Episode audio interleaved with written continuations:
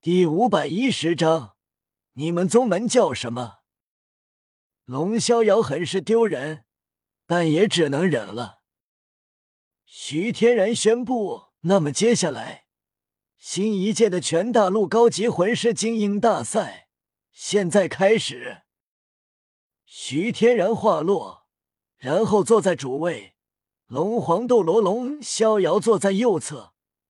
而左侧坐的不是明德堂的靳红尘，而是一个身穿黑色金边长袍的中年人。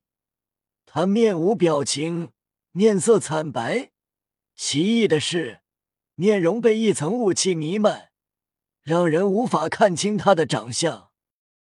靳红尘则是坐在他的一侧，其余大臣也纷纷落座。顿时，所有人都好奇这个人的身份。龙逍遥坐在副主位，毕竟是极限斗罗，但这个人又是谁？跟日月帝国什么关系？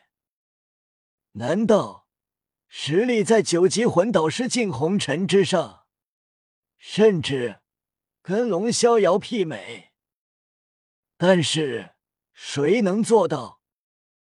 老一辈都知道，龙逍遥和穆老一个时代，两人可以媲美。除过穆老，没有人能跟龙逍遥比。虽然疑惑，但其他三个帝国的代表自然都是内心沉重。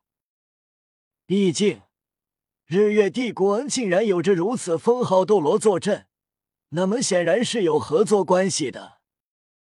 聪明的人总觉得，这个黑衣神秘人或许跟圣灵教有关，而三个帝国高层。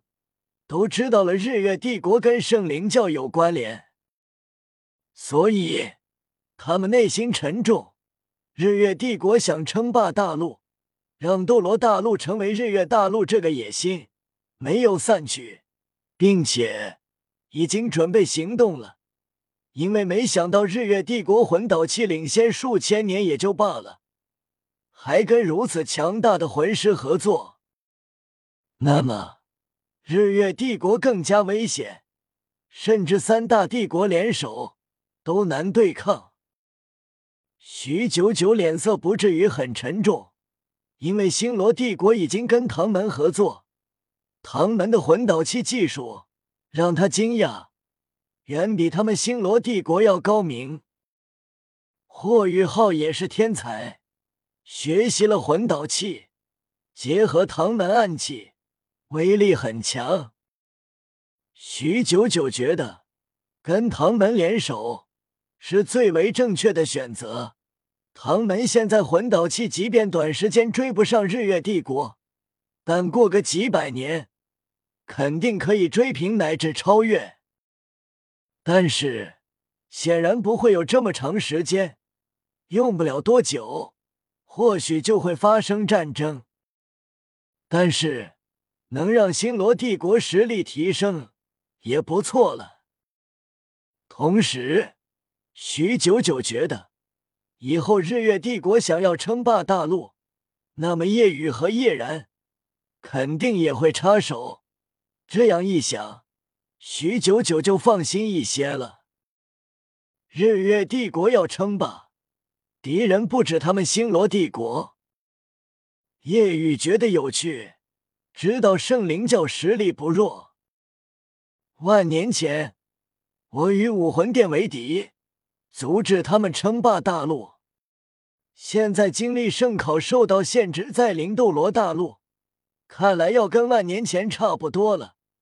这次的敌对是日月帝国以及圣灵教。徐天然话落，裁判洪亮的声音响起：“接下来。”我宣读比赛规则。老者站在高台上，拿着扩音器，高声道：“淘汰赛第一场，屠龙宗对唐门，双方派出七名队员进入待战区，开始单人淘汰赛。待战区接近擂台，两个区域，一东一西，各放着七张椅子。”叶雨和叶然眉头微挑，相互看一眼，会议。叶雨跟史莱克七怪走向待战区，叶然走向屠龙宗区域。看到叶然走过来，屠龙宗的其余三个候补以及一个带队长老是疑惑的：为什么过来？叶然靠近，带队长老身为魂斗罗，但面对叶然是语气敬畏的。毕竟刚才可是让极限斗罗吃了瘪，怎敢不敬畏？小兄弟，有事吗？叶然道：“你们宗门叫什么名字？”老者一怔，道：“小兄弟刚才没听到吗？叫屠龙宗。”叶然装作没听清，继续问道：“你再说一遍，你们宗门叫什么名字？”骤然，老者一脸明白了，脸色难看。屠龙宗。是他们宗门的名字，他们宗门在斗罗大陆也是一流宗门了，创建到现在已经有千年。底蕴厚，名声大。叶然这话显然是要让他们改名，也能明白为什么叶然过来了。毕竟武魂是龙。要不，我显化中炎黑龙再问问你。叶然话落，老者脸色顿时大变，急忙道：“不，不用了，我刚才说错了，我们宗门的名字叫屠蛟宗。”叶然满意点了点头，问：“叶然转身离开。屠龙不，屠蛟宗的三个候补年轻人站不住了。三长老，这也太……我们屠龙宗千年历史，要改名吗？奇耻大辱啊！老者冷哼：“不改名还能怎样？宗主即便在，也肯定会选择改名。选择改名，还是留下不好的印象。宗主肯定选择改名。这年轻人太过神秘强大，我面对他。”都觉得不是对手，现在如此年轻就这么厉害，成长起来还得了？所以跟这种妖孽成不了朋友，也不能成为敌人。知道了，长老。唐门先第一场是意料之中，因为每一次大赛，上一届冠军会先一场，其他学院。宗门庆幸，还好不是他们，这个宗门倒霉了。双方准备入场，唐门与屠龙部、屠蛟宗的比赛即将开始。彩排画落，各个宗门学院的人错愕：不是叫屠龙宗吗？怎么改成屠蛟宗了？准备上台的七个屠蛟宗参赛者。也是一脸懵逼。他们自认为宗门名字很拉风，但屠蛟宗自然比不上屠龙宗名字霸气。他们懵了，宗门怎么突然改名了？很快，所有人意识到，因为叶然刚才那龙太恐怖了。